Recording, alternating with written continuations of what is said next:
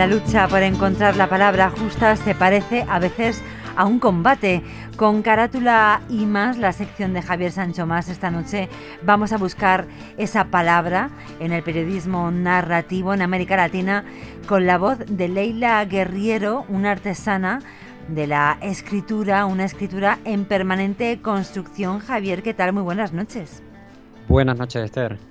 Bueno, decíamos de ella una escritura en permanente construcción sobre la que ella misma reflexiona mostrando sus pilares, su argamasa, su esqueleto, su manera de escribir es como subirse a un ring. Vamos a escucharla. Escribo como si boxeara. Hay una rabia infinita dentro de mí, una violencia infinita dentro de mí, una nostalgia infinita dentro de mí, una furia infinita dentro de mí, un arrebato ciego dentro de mí, porque siempre, siempre, siempre escribo como si boxeara. O mejor, ¿por qué siempre, siempre, siempre escribo como si boxeara? En este texto que se titula Mi Diablo, eh, Leila empieza a, a, dar su testimonio acerca de cómo se le metió la escritura en las venas. Hoy, Esther, con tu permiso, vamos a subirnos en esta moto, en esta motocicleta de carátula y más para, para irnos a, desentrañar a alguna ventana, alguna habitación de la literatura y de la cultura latinoamericana de la mano de, de, de esta escritora que además nos permite eso. E, ella se abre siempre a descubrirse por dentro, a descubrir cómo va fabricando eh, palabra, a palabra, frase a frase su escritura. Estamos ante una gran cronista de las Américas, maestra de un género que ha causado furor mucho más en, en ese lado del, del, Atlántico que en España, la verdad, porque allí siguen más el modelo norteamericano, ¿no? Como dice la misma Leila, cualquier cronista de Latinoamérica se va a dormir con esa crónica de Gaita la ese Frank Sinatra está resfriado, ¿no? que resume la, la esencia de, del periodismo y que se estudia en todas las facultades de periodismo como el modelo de, de crónica ideal, ¿no? Uh -huh. eh, resuelto además con pocas herramientas.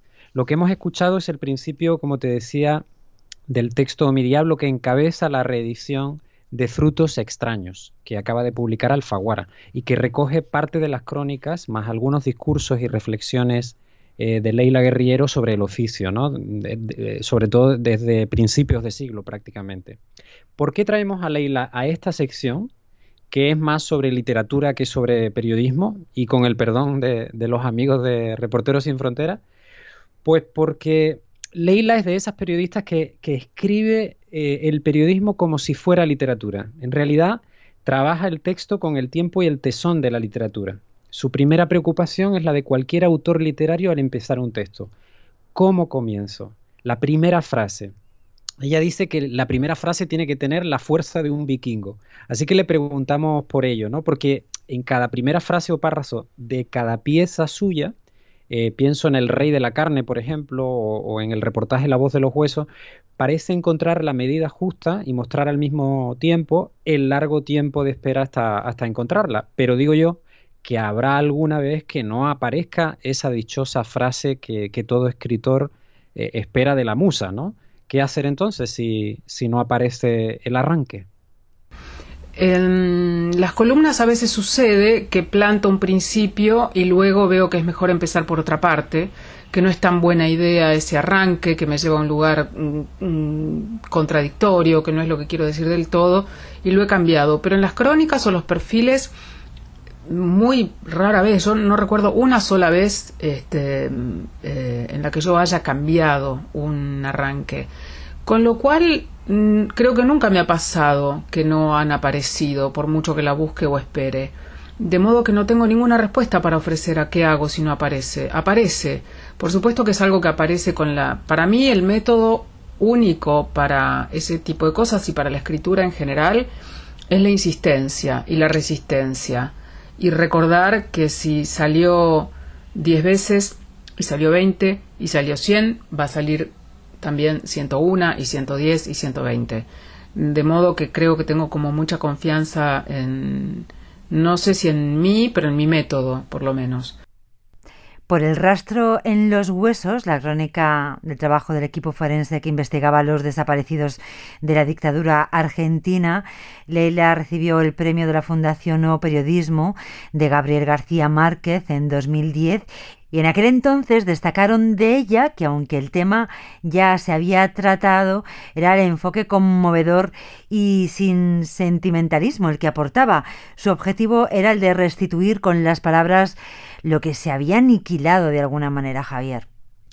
Sí, sí, este era un buen ejemplo precisamente de lo que García Márquez decía, ¿no? Acerca del periodismo, que el periodismo no solo consistía en llegar a dar el primero la noticia, sino en, ser el primero en darla mejor y más completa, ¿no? El arranque de aquel reportaje que, que mencionas es memorable también, ¿no? lo tengo aquí además eh, eh, señalado en el libro porque es uno de esos textos que, realmente merecen estudiarse, ¿no? Eh, dice más o menos, no es grande, cuatro por cuatro apenas, y una ventana por la que entra una luz grumosa, celeste, el techo es alto, las paredes blancas, sin mucho esmero, va describiendo un poco ese cuarto y poco a poco vamos entrando en lo que se hace dentro de él, ¿no? Y va describiendo tibias y fémures, vértebras y cráneos, pelvis, mandíbulas, es decir, estamos en el, cuarto de trabajo ante los forenses que, eh, que investigaban las desapariciones, los desaparecidos ¿no? de, de la dictadura argentina. Sí, lo cierto es que Javier se le nota ese trabajo con las palabras. Y es eso precisamente lo que se le puede echar en cara a ella y a otro maestro y compatriota suyo de la crónica, Martín Caparrós, mm. a quien ella además cita tanto, ¿eh? que se nota las costuras de ese trabajo enorme. Fíjate, ella cita un ejemplo de Caparrós acerca de una crónica que escribió sobre una fábrica de acero. Caparrós se ufanaba de que muchas veces escribe con endecasílabos. O sea, los endecasílabos eh, no, no, escribe poesía, sino, sino periodismo con endecasílabos, ¿no? Y, lo hace incluso para describir una, fábrica de acero. Mira, ah, por ejemplo, Caparrós es este, ¿eh? dice, aquí, ahora, en ese espacio enorme gris, espeluznante, hay rayos, fuego, truenos, materia líquida que debería ser sólida, el principio del mundo 44 veces cada día.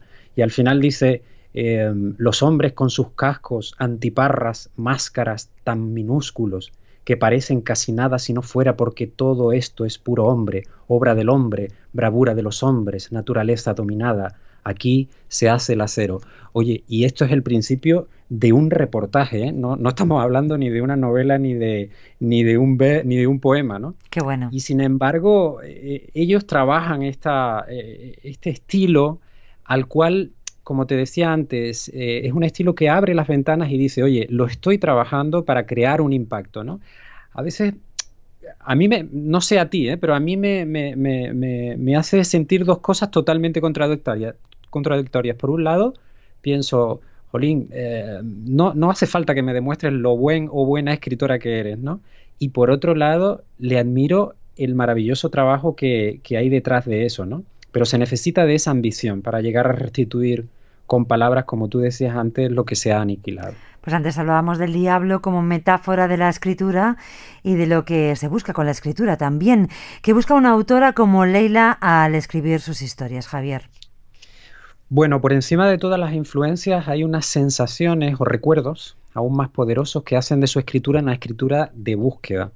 Ese demonio del que habla ella al final, en realidad, es un recuerdo de un, de un actor español eh, que ella idolatraba y, y, sentía una gran atracción por él, incluso fue a verlo al camerino y, ella siempre recuerda el momento en el que el actor se fijó en ella y la miró y vio en él los ojos como de un diablo, ¿no? Que le decía, aquí estoy nena, yo soy tu diablo. Ese impacto emocional es lo que es lo que ella va buscando. Pero creo que esta pregunta mejor nos la contesta ella. Mejor escuchémosla.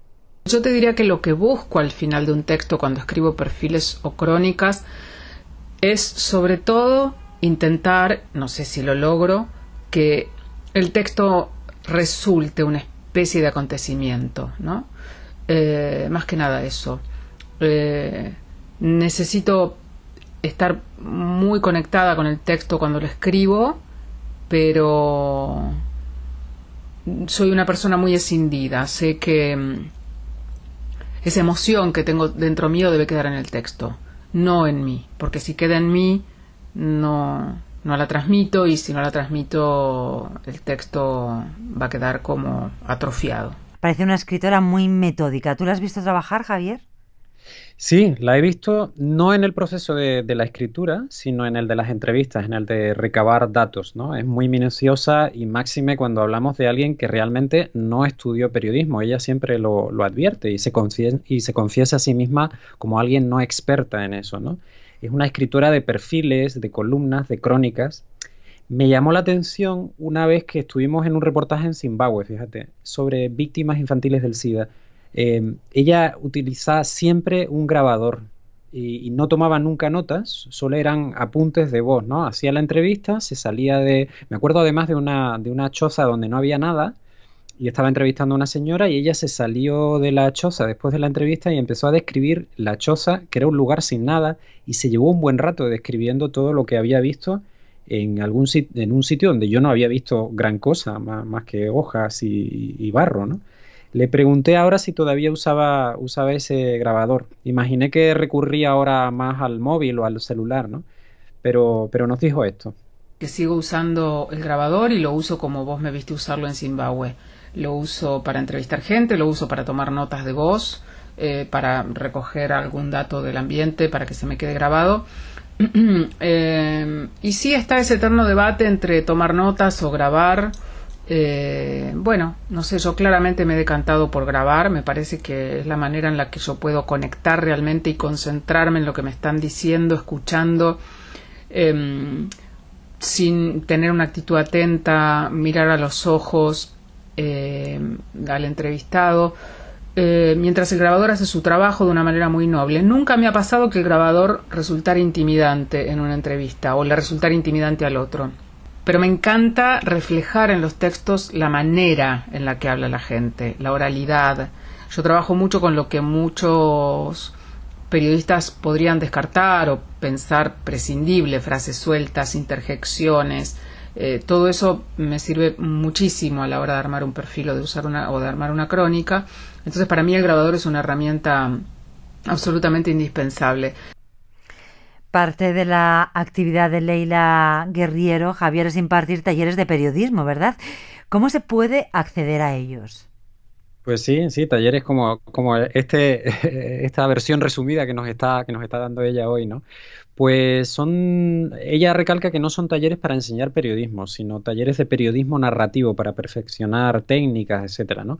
Los da presencialmente en Buenos Aires, aunque ahora, pues por la pandemia los está haciendo online Em, así que a los candidatos les pide que tenga cierta experiencia y les envíen a ella un mail, un par de textos eh, de perfiles o crónicas que haya hecho la candidata o el, o el, aspirante al taller. ¿no?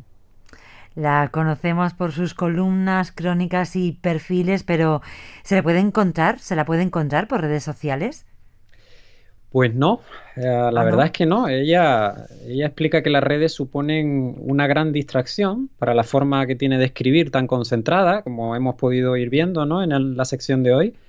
Y, también dice que no tiene tanto que opinar todos los días, eh, ni cree que al mundo le importe demasiado lo, que ella, lo que ella piense ¿no? por redes sociales. Le pregunté ¿eh? sobre eso porque es un tema que me imagino que le cuestionan ¿no? los, los periodistas con lo que con los que ella trabaja y a los que ella imparte talleres.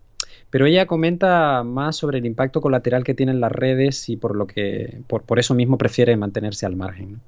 Y veo cada vez más este, cuestionamientos y, y, textos y artículos en torno a em, los efectos colaterales de las redes sociales de todo tipo que yo me imaginé desde siempre, digamos, ¿no? Desde el control, la invasión de la privacidad, la distracción, la agresión, em, el decir cosas perdiendo la noción de que uno las está diciendo realmente en público, no en, el, en, un pequeño mensaje que queda entre amigos, etcétera.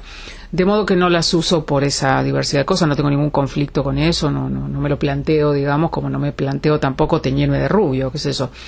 Eh, en mis talleres nadie me ha dicho que para un periodista que empieza hoy en día sin redes es imposible, pero eso es porque no creo que forme parte de nuestra conversación. Es un espacio de, trabajo en el que hablamos de otras cosas, estamos ocupados en trabajar textos largos, este, en revisar eh, los textos que ellos escriben.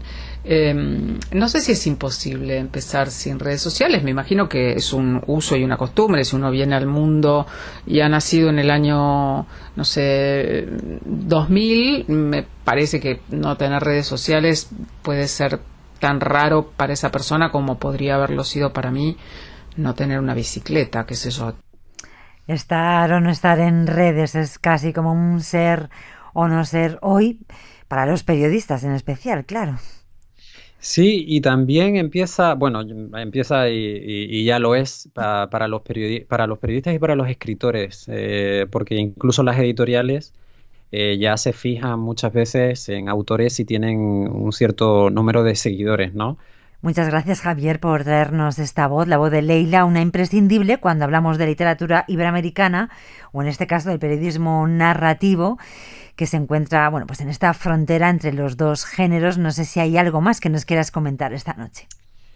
Solo un apunte de esta ventana a la cultura iberoamericana. Estos días se está celebrando el Festival de Teatro Iberoamericano de Cádiz, que es la 35 edición ya. Eh, se celebra entre el 23 de octubre y el 8 de noviembre, así que todavía hay tiempo de, de ver algunas de las propuestas artísticas que incluyen, seis de ellas son online Em, y hay 19 piezas presenciales que van a, habitar la ciudad en, diferentes espacios escénicos. Ya ha habido piezas tan interesantes como el Paseo de Robert Walser, en el que un pequeño grupo de personas pasea por la ciudad siguiendo al escritor suizo Robert Walser, interpretado por Esteban, Esteban ah, Feune de Colombia.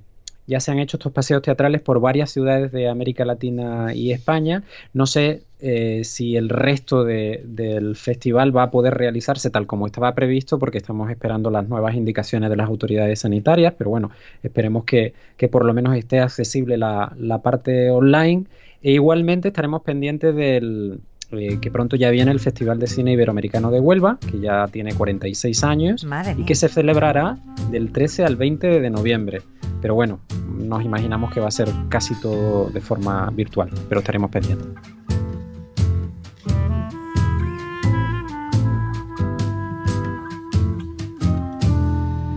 Sigo navegando en la mesa de un bar Sigo escondida acá afuera. No queda más remedio. Bueno, antes de despedirnos vamos a volver a recordar a Leila porque a ella bueno, le gusta el tango, le inspira y creo que querías recuperar a, una artista. Sí, una artista bastante controvertida y que ha, pues, ha revolucionado un poco la, la música tradicional argentina, Julieta Lazo. Javier Sancho más al frente de esta sección Carátula y más que nos hace mirar en las novedades de la literatura al otro lado del océano en América Latina. Muchas gracias Javier y hasta la próxima.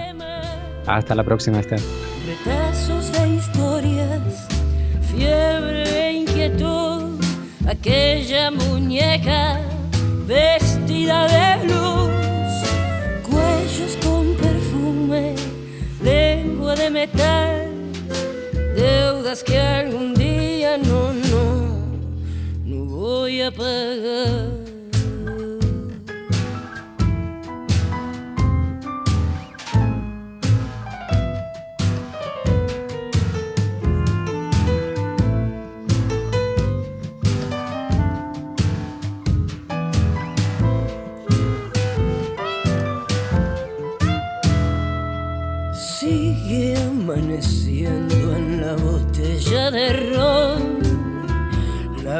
ventana se refleja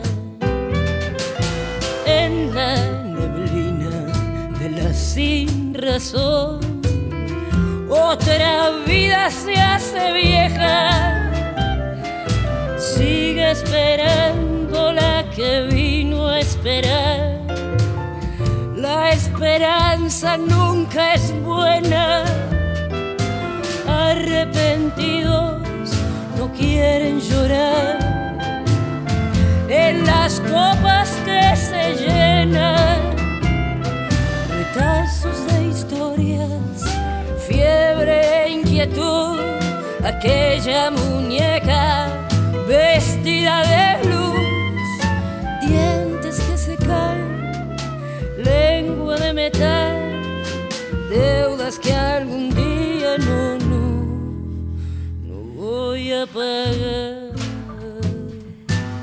Escuchando a Violeta Lasso, despedimos a Javier Sancho Más y despedimos toda una semana de efecto Doppler. Lo hacemos en el mismo continente. Nos vamos a Perú con la banda Canacú y el Tigre. Todo un deseo encarnado, con tus faroles por ojo me miraste de costado. Yo tengo el sol amarrado, pero los sueños flotando, desorbitados. Y yo te conocí entre pantallas, tú te reías de unas puertas que hablaban. Yo aprendí a sentir de lejos, era el año del conejo chino. Este tema pertenece al último disco de Kanakú y el Tigre. Si le doy al zoom puedo ver África, es el título del disco. El tema, El año del conejo, habla de alejar los temores para volver a abrir el corazón y el videoclip se estrenaba hace unos días en el parodian los concursos de talento. Con ellos nos despedimos, pero os dejamos en muy buenas manos, las de Leire Guerrero y su nanana. Adiós.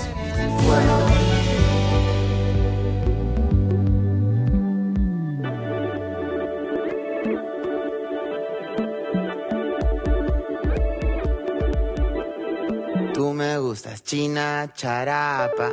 Yo quiero hacerte cucharita calata. Te quiero dar cariño animal o una flor espiritual, un caramelo ilegal. Jugar a lo prohibido, crecer contigo, contemplar lo vivido y que pase lo que tenga que pasar. Yo no te quiero arrastrar conmigo, creo que